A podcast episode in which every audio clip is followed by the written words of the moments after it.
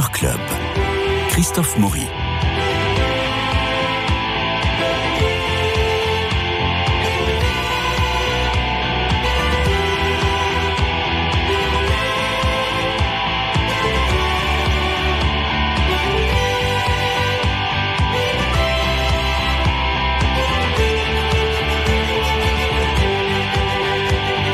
Jean-Pierre Améris, deuxième épisode avec Marie-Noël Tranchant, Bernard Medioni et euh, Dominique Borne.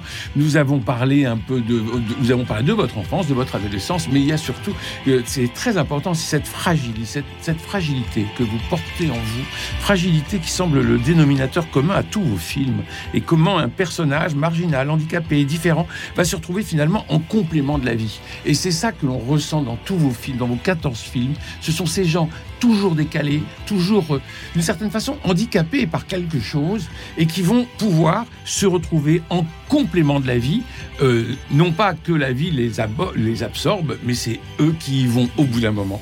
Alors vos héros sont des hommes bloqués qui trouvent toujours la rédemption par une femme.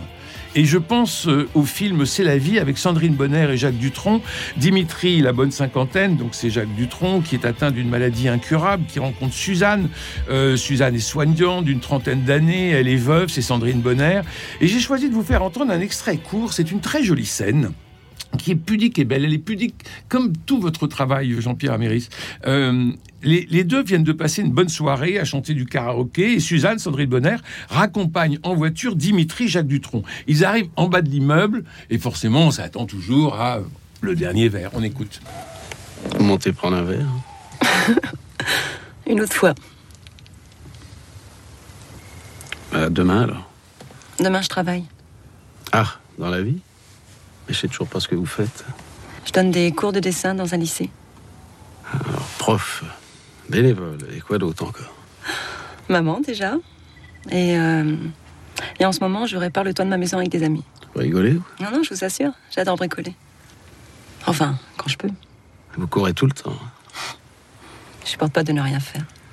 Ouais, vite, vite, faire, faire, et puis un jour, quoi, c'est déjà fini, j'ai eu le temps de rien?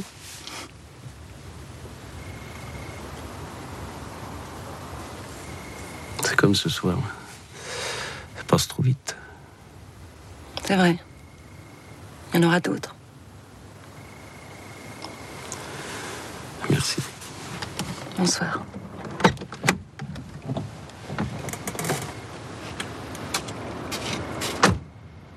C'est cette pudeur, Jean-Pierre Améris, que je veux saluer. Euh, ces silences, ce, ce, côté très, très distant, très pudique. On sent tellement de force, tellement de choses qui se passent dans les deux êtres qui sont dans cette voiture, et on est sidéré, sur le fil, hein, c'est ce que j'aime bien, en tout Ouais. cas, hein, sur, le, sur le fil, un peu, un peu funambule. Il faut dire quand même dans la situation, quand il lui propose de monter un verre, hein, que lui est malade, on est en bas du centre de soins palliatifs, et elle, elle y est bénévole, quand même. Oui. c'est l'hu- l'humour, quand même, du, du, du personnage. Mais c'est vrai que cette expérience-là a été sûrement, je dirais, avec Marie Hortin, sûrement la, la plus belle expérience euh, à ce jour euh, de ma vie. On va y venir à, à Marie Hortin, mais re- restons, si vous le voulez bien, euh, sur euh, ce magnifique film C'est la vie. Euh, Bernard me disait hors antenne qu'il fallait s'accrocher, Bernard. Oui, parce que c'est vrai que c'est quand même un contexte qui est empreint de maladie et de mort. Ça aurait pu d'ailleurs vous-même vous rebuter en disant mais est-ce que le public va suivre? Est-ce que les spectateurs vont répondre présent alors que ça a eu pu les effaroucher? Euh, Et finalement, je crois que le film a marché, marché tout à fait dignement euh, et même et plus encore. J'aurais trois petites questions à vous poser sur ce film. Justement, on a évoqué à l'instant la scène de karaoké et, et on avait passé rapidement sur euh, la musique. Donc, est-ce que c'est quelque chose que vous avez vous-même pratiqué? Il y a un jeu d'opposition très intéressant dans ce film. La Les musique ou le karaoké? L'un n'empêche pas l'autre. Il y a un jeu d'opposition entre des personnages crépusculaires et une nature foisonnante, luxuriante, souveraine. Est-ce que c'est voulu de votre part? Et la troisième question, qui est très factuelle, Sandrine Bonner l'a écrit elle-même dans un livre, donc je ne pense pas révéler quoi que ce soit. Elle a dit que pendant le tournage, elle a subi une violente agression euh, pendant C'est la vie. Est-ce que ça a interrompu le tournage? Et quand on est metteur en scène, comment est-ce qu'on réorchestre, restructure cela lorsqu'un incident arrive comme cela? Donc ça fait beaucoup de questions. Bon, reprenons-les une à une. Sur la musique, donc la musique omniprésente dans ma vie. hein. Je ne peux pas écrire sans le casque sur les oreilles. C'est la musique qui m'inspire, mais souvent aussi des musiques de films, hein, par exemple, notamment les musiques de Georges Delerue, hein, qu'il Ouais. faisait pour François Truffaut, hein, sont, sont bouleversantes. On en trouve une trace d'ailleurs dans le nouveau film, la Marilyn et, et son juge. Donc une musique omniprésente et un, un amour des chansons aussi. hein. J'aime filmer euh, les chansons, les gens qui chantent, hein, et j'ai toujours aimé comme spectateur quoi, les, les scènes où ça chante. Quoi. Dans le genre noir, euh, ça chante énormément, euh, et c'est ce que disait Fanny Ardant dans La femme d'à côté. Vous savez, quand elle est en dépression, elle dit Je ne fais qu'écouter des chansons, de, des variétés. Et on a tort de dire qu'elles sont bêtes, elles sont pas bêtes, elles disent la vérité, elles disent Ne me quitte pas, euh, je ne suis rien sans toi, enfin, etc. Donc j'aime les chansons, et c'est vrai que c'est un bonheur de filmer les gens euh, chanter. Oui, puis il faut voir aussi les, euh, les, les compositeurs que, que vous avez. Il y a quand même euh, Quentin Sirjac, Sonia Wider-Atherton, c'est c'est magnifique hein, Mhm. pour, euh, pour Marie Hortin. Et puis euh, vous aviez aussi euh, Philippe, euh, Philippe Sard. Philippe Sard pour euh, Je m'appelle Elisabeth. Ah oui. C'est aussi lié à. Il y a mon admiration et mon amour pour les films de Claude Sauter. Enfin, Philippe Sard a fait tellement de choses. hein. Bon, c'était un passionné, mais dès que j'allais, oui, Georges Lautner, hein, mais c'est une œuvre peu, magnifique. Philippe, Philippe Sard. Et puis donc, c'est dans mon envie des fois de rencontrer des gens comme lui, euh, de se rapprocher un peu, entendre parler de Claude Sautet, de tous ces gens avec lesquels il, il a travaillé. Alors des fois, les après-midi étaient très longs, on ne faisait rien sur mon film, mais on parlait, il me, il parlait de, de Claude Sautet et de ses souvenirs. Dans C'est la vie, il n'y a pas de musique originale parce que là, donc, euh, si je peux le préciser, donc c'est basé sur le livre de Marie de Henzel, La mort intime, hein, dont on avait beaucoup parlé. La préface était de François Mitterrand, donc une psychologue et qui, a, qui parlait là de, de l'accompagnement des personnes en fin de vie, hein, ce qu'elle a continué à, faire ensuite. Donc ça n'était pas une fiction, mais j'étais passionné avec le producteur Philippe Godot par l'idée de comment raconter ça, comment montrer ça, quoi, la fin de vie, est-ce montrable? Et le livre n'étant pas une fiction, donc j'ai d'abord vu pendant des mois Marie de Henzel qui m'a raconté des choses, qui complétait son livre. Et puis un jour, elle me dit... euh, il faut que tu ailles dans un centre de soins palliatifs. Moi, à ce moment-là, on est en 1999, et donc j'ai euh, presque 40 ans, et je n'ai vu personne mourir. quoi. J'ai encore mes parents, enfin, je n'ai vu personne mourir. Et je pense qu'on fait les films parfois sur des souvenirs, comme je m'appelle Elisabeth ou Profession du Père, et parfois sur des choses qu'on ne connaît pas pour les prévenir d'une certaine façon. On sait tous que la mort des proches et la sienne, on, on- y sera confronté. Donc là, il y avait un vrai désir, vous voyez, c'est le désir des films d'où il vient. Là, c'est le désir de d'aller voir et de se confronter à ça. Et elle me dit, il y a un endroit euh, formidable, euh, donc un centre de soins palliatifs qui s'appelle La Maison, qui est à Gardanne. hein. Et donc j'y suis allé, je me souviens tout, tout- toute ma vie, hein. j'y suis arrivé juste avant Noël euh, 99, j'avais vraiment la trouille. Je voyais passer, il y avait encore pas mal de malades du sida à l'époque, je voyais passer des gens qui devaient faire 35 kilos, enfin, puis j'avais vraiment la trouille. Et puis heureusement, donc je surmonte quand même. Vous voyez, avec le désir du film, avec le désir de faire quelque chose, vous surmontez. Quoi, hein. Vous n'êtes pas comme parfois dans la vie, dans le l'évitement. Vous savez, c'est la grande chose des, aux émotifs anonymes, c'est l'évitement. On a tellement peur qu'on évite quoi. hein. Une soirée euh, avec un, je rendez-vous avec une fille, euh, un rendez-vous professionnel, on évite beaucoup et après on s'en veut, donc on- n'a pas d'estime de soi. Mais là, avec le film, c'était plus fort, donc j'ai quand même le courage de rentrer. Je suis accueilli par celui qu'on voit le film, dans le film, hein, qui est le cuisinier du lieu, Thierry, Thierry Razo, et qui est un, un garçon merveilleux. hein, qui joue son rôle dans le film et qui m'a accueilli magnifiquement. Et je me suis retrouvé à table donc dans ce centre de soins palliatifs avec les malades valides qui pouvaient ceux qui pouvaient descendre encore euh, à la salle à manger. Et sans mentir euh, avec tellement de vie tellement d'échanges euh, et un peu de vin, pour dire la vérité, que je me suis dit, mais qu'est-ce que c'est que ce paradoxe? Je pense entrer dans le pire des lieux, quoi. Personne Mm. n'a envie d'aller au centre de soins palliatifs. Et là, j'ai des gens, bon, assez jeunes aussi, hein, du malade du sida, mais des petites mamies aussi. Et ce cuisinier formidable, il y a une vie formidable. Donc j'ai senti qu'il y avait quelque chose. À partir de là, j'y suis resté vraiment longtemps. Et j'ai écrit le scénario au fil de mes observations, de mes rencontres. Et en voulant montrer ça aux gens. Vous vous souvenez, Marie-Noël, à l'époque, je vous avais dit, euh, quand on en avait parlé, euh, moi je trouvais que c'était une bonne nouvelle à transmettre. Vous, vous m'aviez dit, vous savez ce que veut dire la bonne nouvelle. Et plus que jamais d'actualité. Oui, il sera toujours Et d'actualité, mais que fait-on de- Alors donc vous allez caster des, euh, des, des malades. C'était et, le principe. Et hein. vous allez les filmer alors qu'ils ne sont pas du tout comédiens professionnels. Du tout. Et vous allez euh, élaborer, j'imagine, le scénario un peu avec eux. Euh, et puis, vous, donc, donc on, est, on, on a un naturel fou dans ce, dans ce film. En tout cas, moi, je ne sais pas faire de documentaire. Justement, moi, j'ai besoin de la mise en scène, j'ai besoin de la reconstitution. C'est elle qui me protège aussi. Nous jouons à, nous représentons. Donc, je, vraiment, j'admire le documentaire, Raymond Depardon, euh, Fred Wiseman et autres. hein. Mais moi, je ne saurais pas faire du tout. J'ai besoin de la fiction, quoi, et de la représentation, mais nourrie de réalité. C'est c'est ce que faisait Verve Rouquier. Hein. C'est l'école de com- Rouquier. ça. Complètement, ah oui, c'est vrai, très beau. Fermi, Big c'est ça, magnifique. hein. Ouais. Oui, de la fiction nourrie de réalité, c'est-à-dire vraiment, euh, moi je n'aurais pas pu inventer ça et ça aurait été même déplaisant si, par exemple, comme dans le film, il y a une scène de mariage quoi, hein, entre un garçon euh, encore jeune, hein, mais qui va mourir, et, euh, et sa fiancée. On peut se dire quand même un mariage, mais c'est déjà euh, pénible quand on est bien portant, mais là en plus, euh, vraiment, voilà, lui va mourir et en fait, c'était une fête magnifique à laquelle j'ai assisté, que j'ai essayé de reconstituer dans le film pour dire que ce temps de la fin de vie, et c'est ça qui est magnifique à la maison de Gardanne, hein, qui existe toujours, hein, ils font un travail admirable, hein, et ils m'ont vraiment beaucoup aidé, je les salue tous, mais... c'est que ce lieu vous savez, la moyenne de vie est en gros, euh, c'est 31 jours.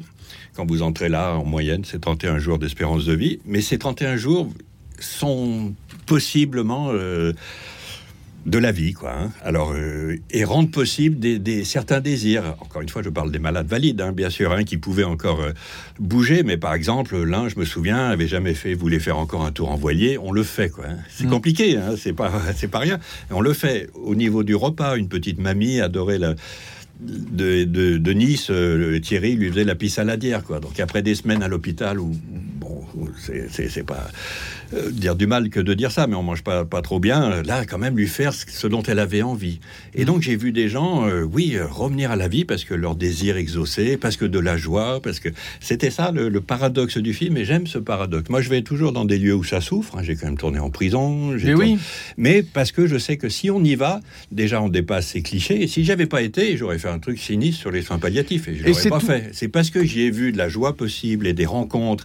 Et puis on en parlera peut-être, mais c'est aussi quand même animé par une foi quand même. que Mais oui, parce qu'il y a, hein. y a toujours, euh, il y a c'est- toujours de la rédemption dans, dans vos films, toujours. bah, c'est toujours le- la même chose. C'est quand même un personnage euh, enfermé, quoi. C'est des gens enfermés, Oui, comme oui. je l'ai été, et qui arrive à se libérer et à trouver sa place et à se relier, quoi. hein. C'est Mm. quand même, euh, voilà, le chemin et ce que j'aime filmer, quoi. hein.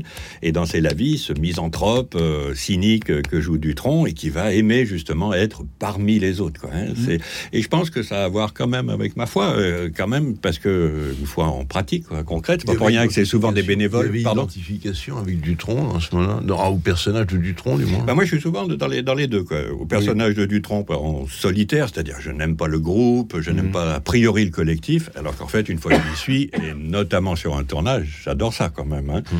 Mais c'est vrai que j'ai cette tendance à rester chez moi et, et à, et à pas sortir. hein.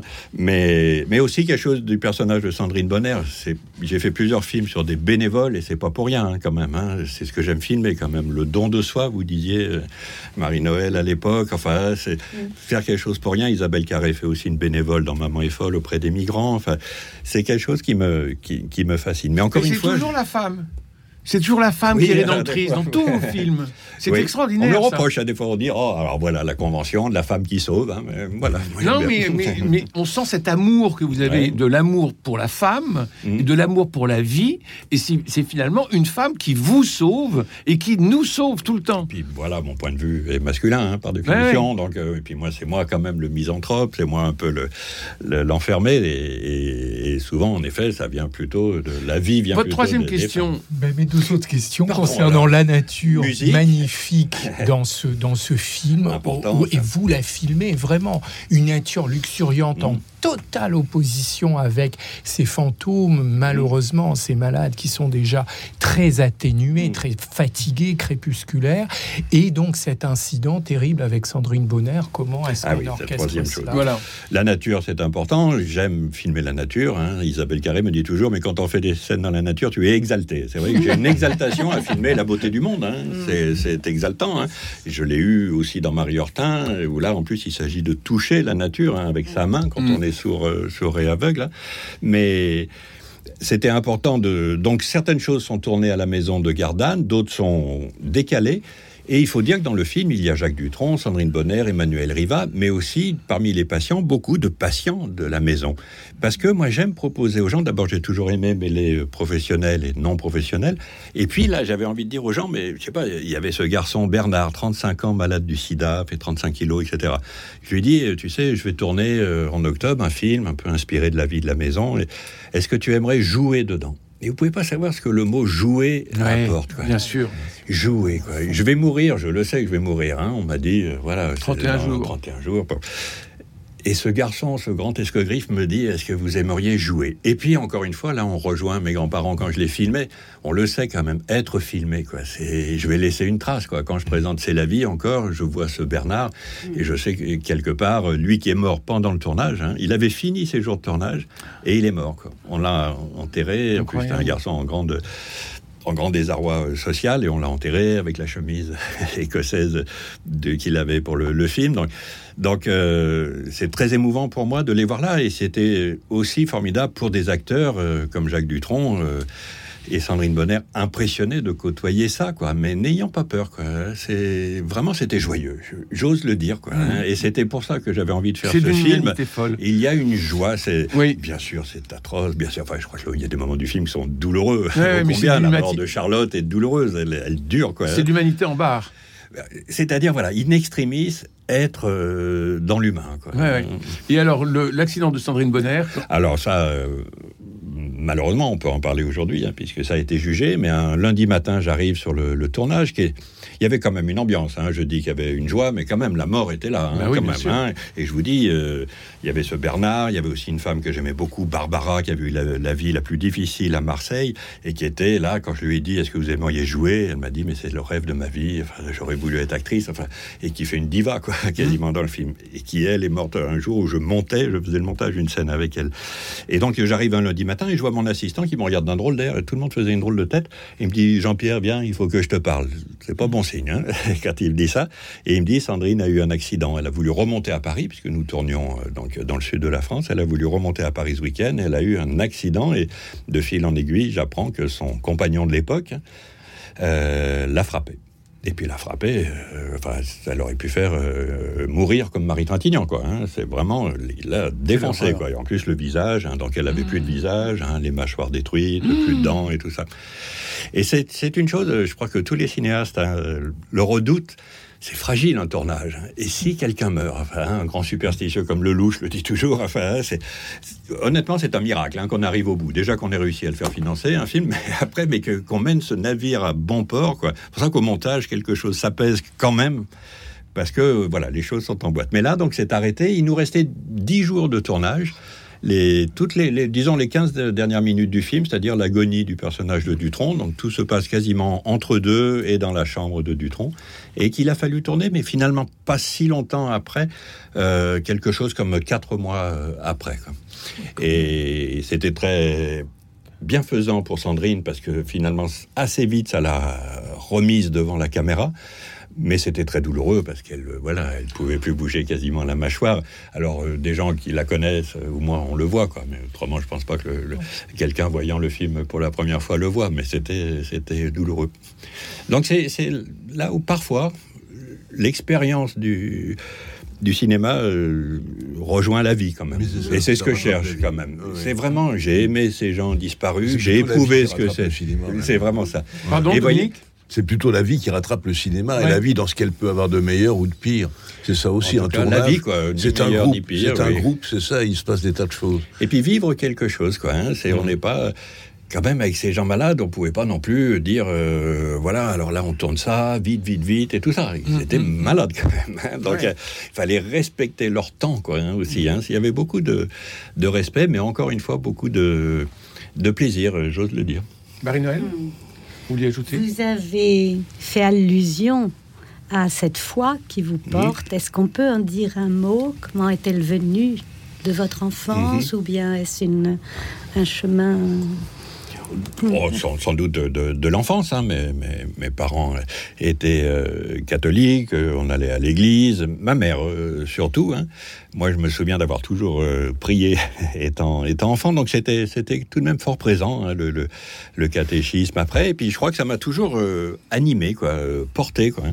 Et et c'est quelque chose notamment qui se retrouve dans, peut-être, hein, j'espère, dans les sujets que, que je traite, où il s'agit quand même de gens finalement qui ont quand même une foi du charbonnier. Quoi, hein. On va parler Alors, de Marie Hurtin la semaine euh, prochaine. La religieuse euh, sœur Marguerite de, de, Mm. de Marie Hortin en particulier. hein. Mais quand même, et puis c'est là aussi quelque chose qu'on me reproche parfois, peut-être à juste titre, hein, je ne sais pas, mais, mais vous savez, il y a toujours un côté, en effet, euh, qui va vers la lumière, quoi, hein, dans mes films. hein. Je ne saurais finir un film par euh, en bas, quoi. Même si le personnage de Dutron meurt, comme, euh, comme il est euh, convenu, hein. Mais quand même, euh, il y a cette idée de la lumière. C'est ce que j'ai tellement aimé chez Rossellini. Enfin, hein, quelque chose de. Allez, pardon, hein, ça, que ça vous semble pas prétentieux, mais parlons d'une grâce quand même. Quelque chose est passé, quoi. hein. C'est quand même, hein, et quelque chose nous a reliés, quoi. hein, et quelque chose est, passé. Et puis, oui, dans la nature, dans le, hein, dans un certain panthéisme, il y a quelque chose euh, comme ça. Alors, c'est vrai que cet accident de Sandrine était terrible, mais voilà, quoi, on en parle encore aujourd'hui.